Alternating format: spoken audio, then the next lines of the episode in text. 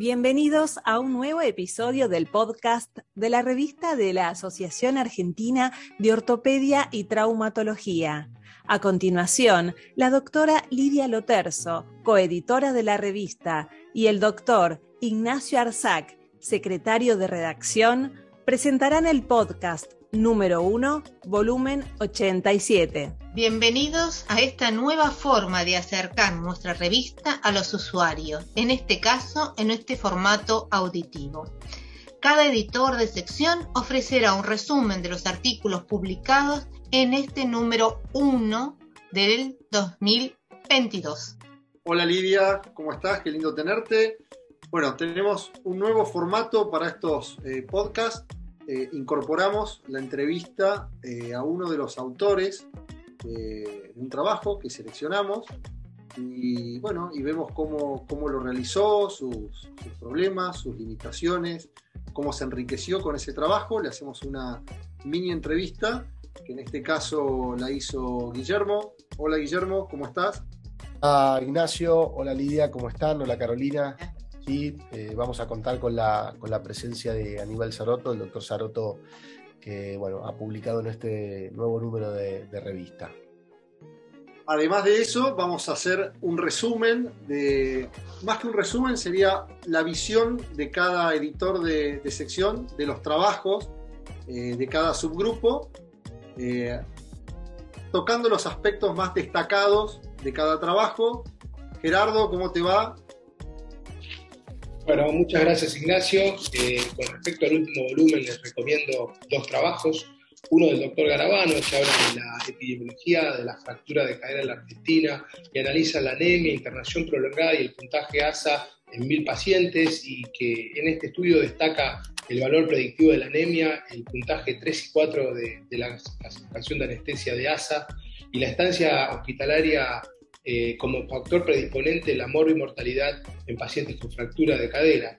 Y el otro trabajo es de Lucía Canciano, que habla de fracturas intertrocantéricas en adultos y analiza los factores de riesgo asociados a la falla de osteosíntesis en clavos céfalo este, medulares. Y lo que hace es analizar una serie de 76 pacientes y donde ven que la posición de, de, del, del, tornillo y la reducción es un factor predisponente para el, bien, para el buen eh, resultado en una osteosíntesis de cadera con este sistema. Bueno, muchas gracias. Gracias Gerardo. Pasamos ahora a los artículos de miembro superior a cargo del doctor Juan Martín Patiño. Hola Juan Martín. Bueno, mi nombre es Juan Martín Patiño, soy editor de la sección de cirugía de miembro superior de la revista de la Asociación Argentina de Ortopedia y Traumatología. Les voy a comentar eh, dos artículos muy interesantes del volumen 87, el número 1 del año 2022. Por un lado, un estudio clínico de los doctores Matías Sala y Juan Francisco González, variantes anatómicas del tubérculo de Lister, presentación de una clasificación imageneológica y su utilidad clínica. Los doctores han evaluado en forma retrospectiva resonancias eh, magnéticas de muñeca con especial atención en el tubérculo de Lister y su relación con el eh, extensor largo del pulgar. Y a raíz de ello proponen una nueva clasificación anatómica. Por otro lado, el reporte de un caso muy interesante, ya que es muy poco frecuente, por dos motivos. Una artritis séptica de la articulación acromioclavicular y el agente patógeno aislado que fue una Staphylococcus argentius. Los autores, eh, los doctores Culiari, Quiroga y Violás, eh, nos cuentan su experiencia cómo lo diagnosticaron y el tratamiento. Los invitamos a ingresar a la revista de la Asociación Argentina de Ortopedia y Traumatología. Recordamos que de libre acceso por los links que figuran en nuestra página web. Muchas gracias. Bueno, gracias Juan Martín, muy interesante. Eh, seguimos con eh, Guillermo Ricciardi, que nos va a comentar los trabajos de la sección de columna. Bueno, hola Ignacio. Eh, voy a voy a comentar lo, más destacado. En este primer número de, del volumen 87 fueron publicados tres artículos muy interesantes en la sección columna vertebral, de los cuales me interesa destacar algunos aspectos centrales. Inicialmente el artículo del doctor Illánez y colaboradores, que está titulado Prevención, Manejo y Seguimiento de las lesiones de la arteria vertebral, eh, conocimiento actual de los cirujanos de columna de la Argentina.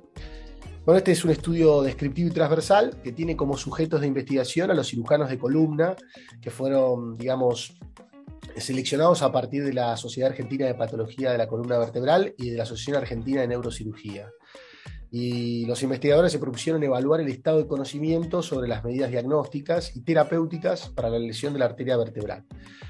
Eh, la verdad que tiene respuestas predominantes de cirujanos de más de 5 años de experiencia y es un trabajo de interés porque estudia un tema que aún actualmente presenta controversias y aspectos por dilucidar, y en especial porque es original de nuestro medio. Por otra parte, también eh, publicó el doctor Bazán y colaboradores, presentaron un artículo sobre fracturas vertebrales múltiples, que si bien es un tópico que ya está ampliamente desarrollado en la bibliografía internacional, yo sugiero con énfasis su lectura porque son escasas las series originales de nuestro país, incluso de, nuestra región. En este caso es un estudio, es una serie de casos, es un estudio multicéntrico que tuvo aporte de 15 centros diferentes con la participación de Argentina. Y finalmente, el otro artículo de nuestra sección es eh, el artículo que, que, bueno, hoy nos va a comentar el doctor Saroto, que básicamente es un artículo de investigación básica que está titulado modelo de hipotermia experimental en murinos para estudio de lesión medular. Eh, brevemente anticipar que los autores se propusieron validar un modelo de hipotermia sistémica exógena que previamente se utilizó para generar hipotermia ocular en ratas de laboratorio y en este caso lo, lo hicieron para reducir la temperatura en la médula espinal de los murinos. Los hallazgos de esta investigación estiman que este modelo puede ser un método válido y de bajo costo para estudiar, digamos, cambios y, fisiopatología y, cuestiones patológicas, digamos, de las lesiones de médula espinal. Eh, creo que todos los artículos de la sección publicados en este número tienen eh, algún aspecto de gran interés y recomiendo eh, profundizar con una lectura completa. Bueno, gracias Guille. Y me queda a mí comentarlos de el sector de pierna, tobillo y pie. Tenemos tres artículos muy interesantes, eh, arrancando por el de abulsión de la tuberosidad posterior del calcáneo en pico de pato. Es un reporte de un caso, eh, lo presenta Juan Pablo Unigarro Vilota. Es un trabajo que hay muy poco publicado en la bibliografía, prácticamente nada, eh, con lo cual es muy interesante el abordaje que le dan al tema. El otro trabajo, el de condroblastoma de astrágalo, también es un reporte de caso y revisión de la, bibliografía, eh, presentado por Julieta Porta Alessandria. Acá marca la importancia del diagnóstico y tratamiento precoz en este tipo de patología y posee imágenes eh, muy interesantes. Eh, cómo lo diagnostica, el abordaje quirúrgico y demás, lo hacen un trabajo muy llamativo. Y como tercer trabajo tenemos los hallazgos artroscópicos en lesiones de Maisonev, presentado por Martín Rofrano y Horacio Herrera, del alemán. Presentan una muy buena casuística, está bien pensado, bien interpretado, recomiendo leerlo. Bueno, Lidia, si te parece, eh, nos podés comentar acerca de la instrucción ortopédica de posgrado de este número. Bien, eh, la sección Instrucción Ortopédica de Posgrado Imágenes funciona como un disparador para crear un debate eh, de casos clínicos puntuales con eh, diagnósticos por imágenes de calidad y detallada. En este número y generalmente se presenta al inicio del número la presentación y al final la resolución. Eh, este número se trata de un niño con una tumoración en el antebrazo con imágenes para analizar. Y al finalizar eh, el número encontramos el diagnóstico en la resolución, que es un caso de rhabdomiosarcoma alveolar con imágenes señalando la lesión y desarrollando técnicas diagnósticas diferenciales. La idea son casos eh, realmente con imágenes muy buenas para que podamos discutirlas. Bueno, y como novedad de, este eh, volumen, lo tenemos al, al doctor Aníbal Saroto, autor de uno de los trabajos de este número, eh, médico egresado de la UBA, especialista de traumatología por la UBA, profesor adjunto de ortopedia y traumatología de la UBA, investigador en la UBA y en el Instituto de Biología Celular y, Neurociencia, profesor de Robertis. Aníbal, un placer tenerte hoy acá. Bueno, muchísimas gracias. Eh, halagado por, la invitación y en particular porque Guillermo es el hijo de un amigo, a él también lo considero un amigo y una persona que ha eh, superado ampliamente a, aquellos que lo vimos crecer, ¿no? Yo siento que él ya nos, pasó en el conocimiento y eso es lo, que uno siempre espera de, aquellos que siguen nuestro camino. Eh, los que vienen atrás tienen que ir superando a los que hicimos anteriormente lo mismo con, con las personas que nos precedieron. Así que muchísimas gracias por la invitación y una alegría poder compartir este momento con ustedes. Muchas gracias Aníbal por compartir esta entrevista con nosotros y ahora te doy eh, el, paso a, a, nuestro editor de sección de columna para que te haga las preguntas, para que conozcamos el desarrollo de tu investigación.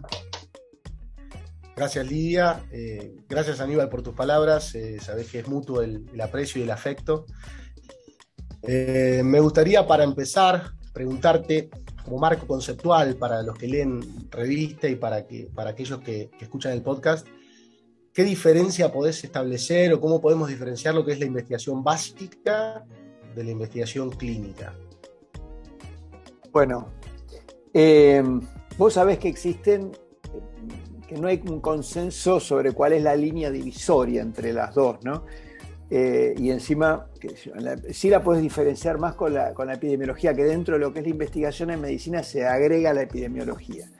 Eh, pero mm, yo no voy a entrar en conceptos de lo que es la, filosofía de la ciencia, que es la que en definitiva va a dar los conceptos esenciales de dónde diferenciar una de otra. Podríamos decir que la, investigación es una técnica, es el uso de una técnica. ¿Para qué? para expandir el conocimiento. Ahora, cuando ese conocimiento es un conocimiento em, que responde a una curiosidad, o sea, la curiosidad de un investigador, una pregunta de un investigador puramente, eso decimos que es de ciencia básica. Cuando esa respuesta en realidad busca eh, eh, solucionar un inconveniente sería la, ciencia y la investigación aplicada. Em, como ejemplo, lo que yo hago. Si yo voy a, estoy investigando el efecto de la hipotermia en animales de laboratorio. Ahora, el efecto de la hipotermia en animales de laboratorio, si tiene únicamente como fin saber cuánto tiempo tengo que dejar un animal en la heladera para que descienda a un grado la temperatura rectal y se queda ahí, eso es eh, ciencia básica. Entonces yo tengo el conocimiento que si una rata permanece eh, tres horas a 8 grados de temperatura en una cámara fría, voy a tener una hipotermia, un descenso de la temperatura en promedio de 2 grados o, 4 grados en, en recto y 2 grados en médula. Fenómeno ciencia básica. Ahora, si yo ese mismo experimento le sumo la evaluación de una lesión, como yo sé que las lesiones se producen en el ser humano también, y que podemos hacer lo que se llama la, comparación entre, ambos elementos de estudio, entonces eso pasa a ser una investigación más que básica una investigación aplicada o una investigación clínica. Muchos autores, vos vas a ver que te mandan a la revista como ciencia básica algo que están haciendo, qué sé yo, la determinación eh, genómica del, del estímulo del osteoblasto en la fractura patológica. Entonces, si bien está haciendo un estudio genómico, eso tiene aplicación clínica.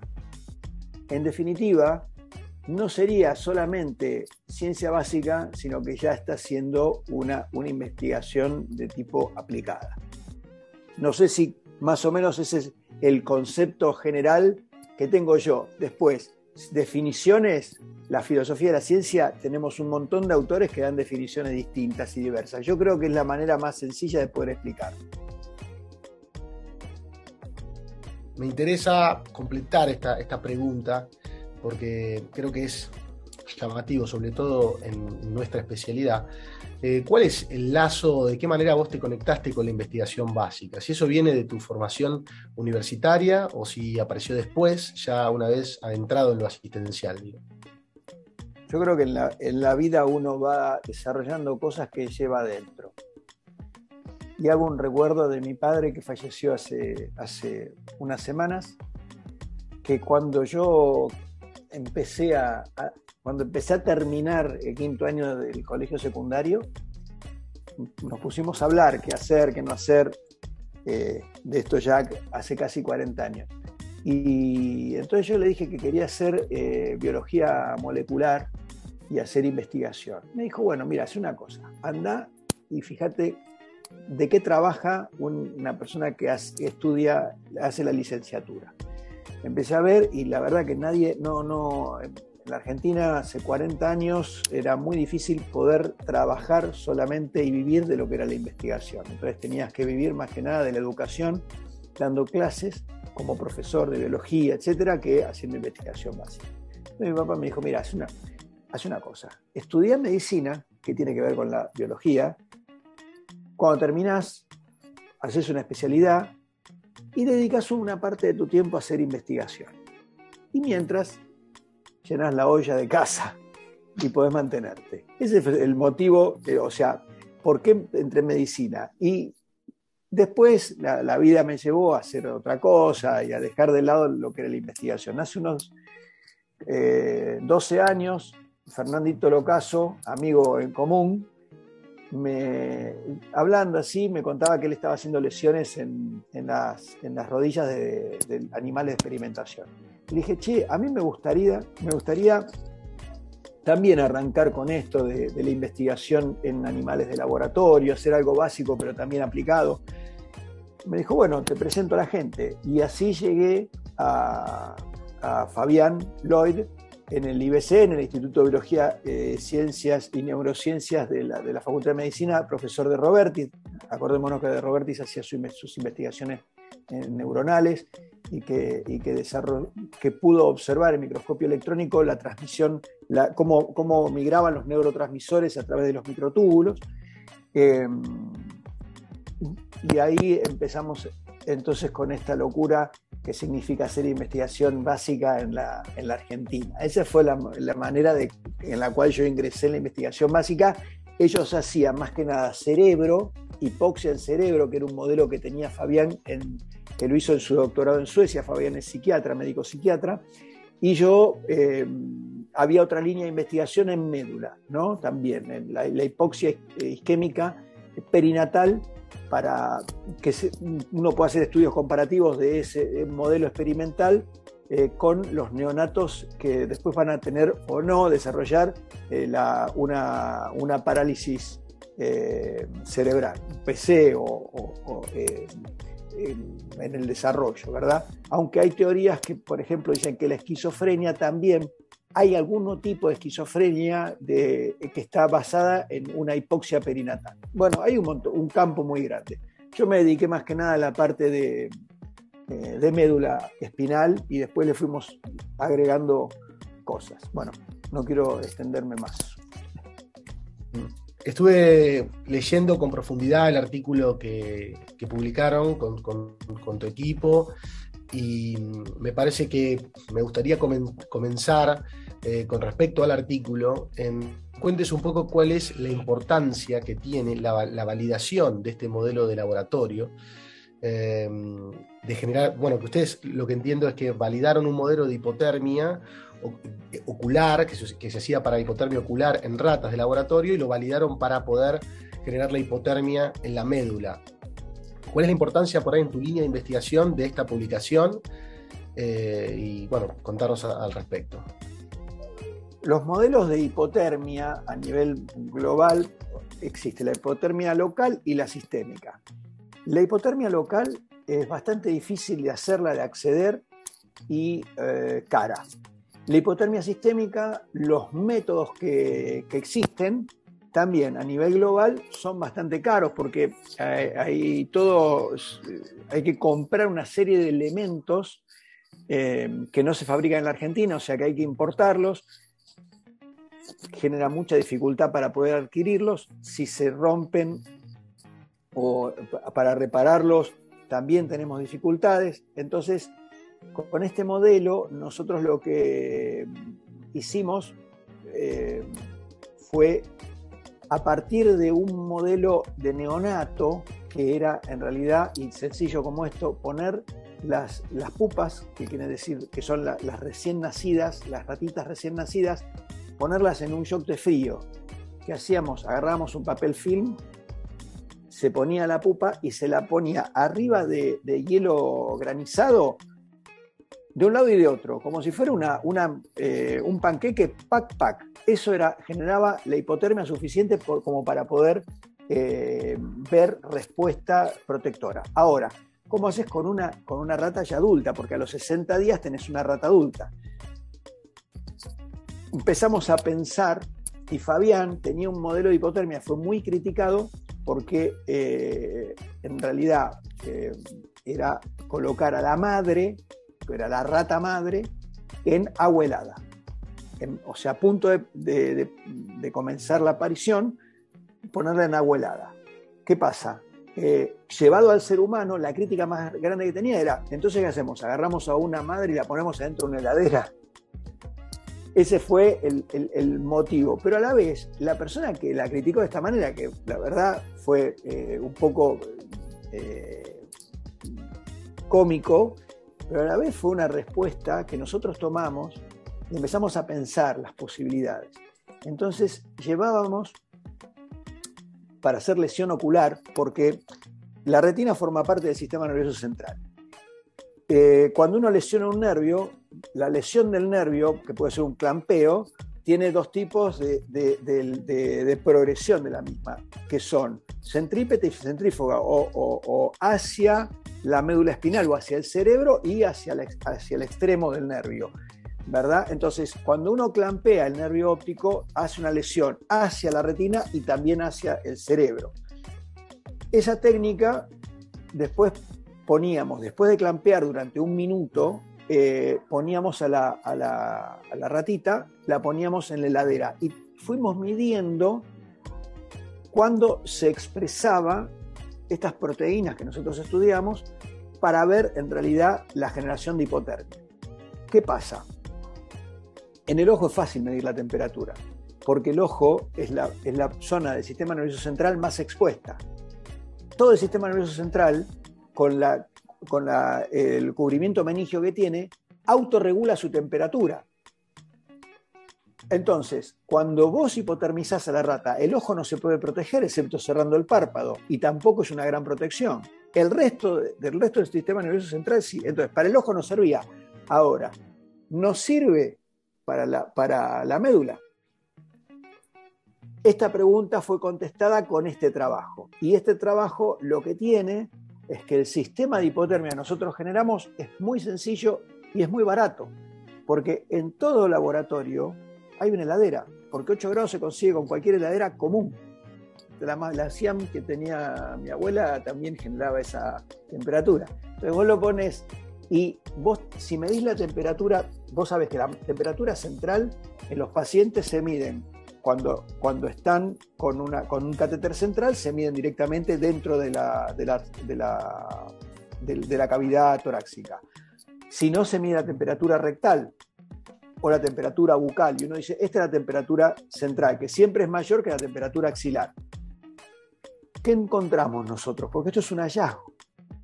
Encontramos que la diferencia de temperatura entre el recto y la médula también es significativa.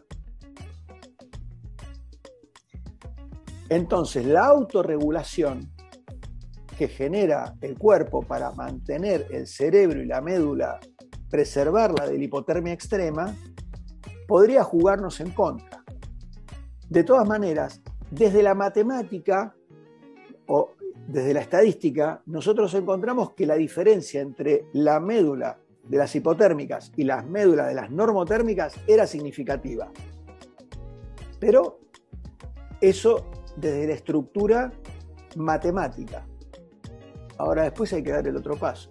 que es evaluar estas proteínas del frío y no lo sigo contando porque será, no sé, eh, lo dejamos en incógnita para las futuras publicaciones en la revista. Buenísimo, Aníbal. Bueno, te voy a hacer alguna preguntita más y ya vamos cerrando.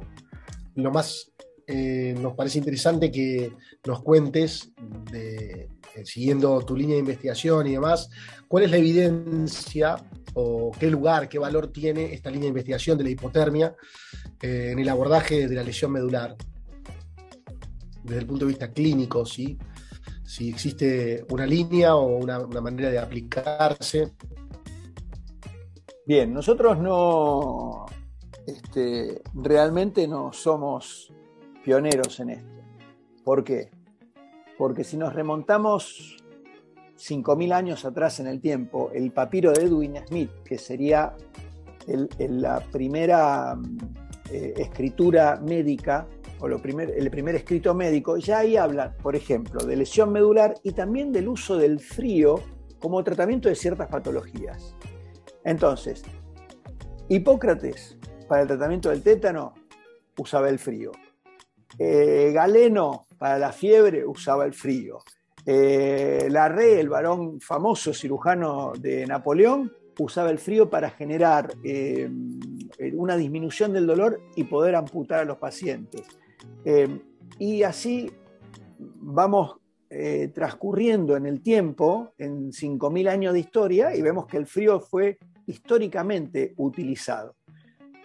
Hace algunos años, en, los lesionados medulares del fútbol americano, se empezó a usar la hipotermia sistémica y a ellos sí, agarraban al jugador que se lesionaba en la cancha y lo ponían en, una cubeta con hielo hasta que llegaba al quirófano.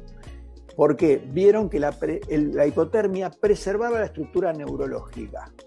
Tenemos muchos trabajos de hipotermia sistémica en animales de laboratorio y también para el uso en humanos. El uso en humanos, excepto en este, eh, en este deporte que genera mucho dinero y que un jugador vale mucha plata para un empresario, pueden tener preparado una cubeta, pero para nosotros, en, los pacientes nuestros de la calle, eh, los accidentes diarios que tenemos, es imposible e impensado.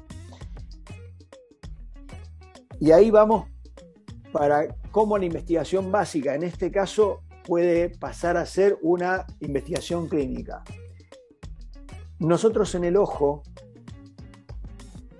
desarrollamos en, nuestros socios españoles, eh, mimetizaron, o sea, no es que sintetizaron, sino mimetizaron, es una técnica donde copian una estructura para eh, uso humano, o en este caso uso en, en a la lesión ocular, en vez de, generar, en vez de poner hipotermia, este, esta sustancia se la aplicaba dentro de la retina para ver cuál era, comparando ambos ojos, cuál era la respuesta del, ojo donde se aplicó esta sustancia contra el contralateral. Esta sustancia lo que hace es inhibir al, al que va a degradar una proteína del frío, que es el CIRP que ya está demostrado, tiene alrededor de entre 15 y 30 mecanismos de preservación celular, que evita tanto la apoptosis como la muerte celular. Acción mitocondrial, estabilizador de membrana, etc. Inhibe la vida de las caspasas. Entonces, eh, yo dije, esto me sirve para mí, porque nosotros estábamos todavía con la cuestión de la, hipotermia perinatal, dijimos, vamos a usarlo en ratas adultas macho. Y es lo que estamos haciendo en, en la actualidad. Primero hicimos, terminamos este estudio de, a partir del modelo experimental que publicamos en la revista que estamos comentando. La segunda parte, que si Dios quiere va a salir pronto publicado en la revista. Y la tercera parte es la generación de la lesión. Vamos a generar lesión, vamos a utilizar primero frío y después a otro grupo le vamos a inyectar también esta sustancia en vez de utilizar el frío. Si nosotros empezamos a, ya en el ojo lo demostramos, está demostrado, está publicado, que la sustancia es lo mismo que utilizar frío. ¿Y qué hace? Preserva la de la lesión secundaria, no de la lesión primaria. Si yo hago una, yo sé que si yo hago una lesión medular, tenemos un mecanismo de lesión primaria y un mecanismo de lesión secundaria, que está relacionado con la migración de sustancias tóxicas, el óxido nítrico o factor de necrosis tumoral, aumento de la permeabilidad vascular, que genera edema, que esto genera un aumento de la, de la, posibilidad de trombosis venosa, va a llevar a una lesión secundaria, o sea, la lesión que está hecha se va a agrandar y se va hasta triplicar en lo que es la médula espinal y esto está estudiado. Entonces, nosotros lo que tendríamos que evitar es la lesión secundaria. Y la lesión primaria, bueno, hay otros estudios en el mundo para la, la reinervación, pero es harina de otro costal. Si nosotros podemos ver en la rata que el uso de esta sustancia puede suplir al frío, en el futuro podríamos pasar a otra fase de investigación, que tanto se habló de la fase con la vacuna de la, eh, del, COVID, tanto se habló de fase 4, y vos veías a la gente que hablaba y decía, ¿y estos saben lo que es una fase 1, una fase 2, una fase...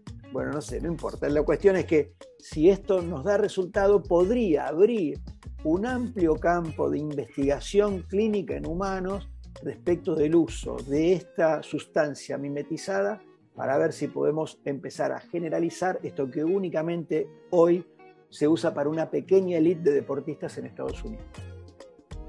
Bueno, Aníbal, muy, muy interesante escucharte. Eh, eh, me parecía importante en el desarrollo, bueno, incluir todo, ¿no? Cómo, cómo, te involucraste y terminar con, la aplicación clínica, que es, digamos, de alguna manera ese es el objetivo que, uno persigue, eh, digamos, general. Así que, bueno, gracias, fuiste, muy claro por mi parte. Eh, te doy el espacio, Lidia, no sé si querés hacerle un comentario eh, y, darle un cierre a la entrevista. La verdad, muy emocionante. Primero, la pasión que pones en, este trabajo y cómo evidencias que lo que nosotros hacemos realmente está basado en el trabajo de un montón de gente como vos, que se ha sentado a observar, a buscar información, a cruzar eh, investigaciones para ir sacando cada vez un nuevo, una nueva hipótesis de trabajo y llegar a, nosotros. La verdad que te agradecemos eh, la pasión que tenés y que eh, sigan trabajando ese grupo para ir eh, sembrando esa, esa manera de pensar, que no, no nos quedemos en lo cortito, tenemos que pensar qué más podemos hacer y seguir buscando, como bien te dijo tu papá en su momento. Muchísimas gracias por acompañarnos.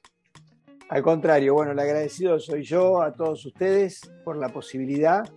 Eh, y como decía Claude Bernard, el, padre de la neurología moderna, eh, el médico a la mañana en el hospital y a la tarde investigar. Y creo que eh, uno puede elegir un amplio campo de, investigación, pero como vos decís, poder conseguir respuestas, nuevas respuestas a nuevos interrogantes. Muchísimas gracias a ustedes y bueno, dispuesto para cuando quieran, seguimos hablando. Gracias por escuchar el podcast de la revista de la Asociación Argentina de Ortopedia y Traumatología. Los invitamos a ingresar en nuestra página web raot.org.ar para poder acceder a los artículos mencionados.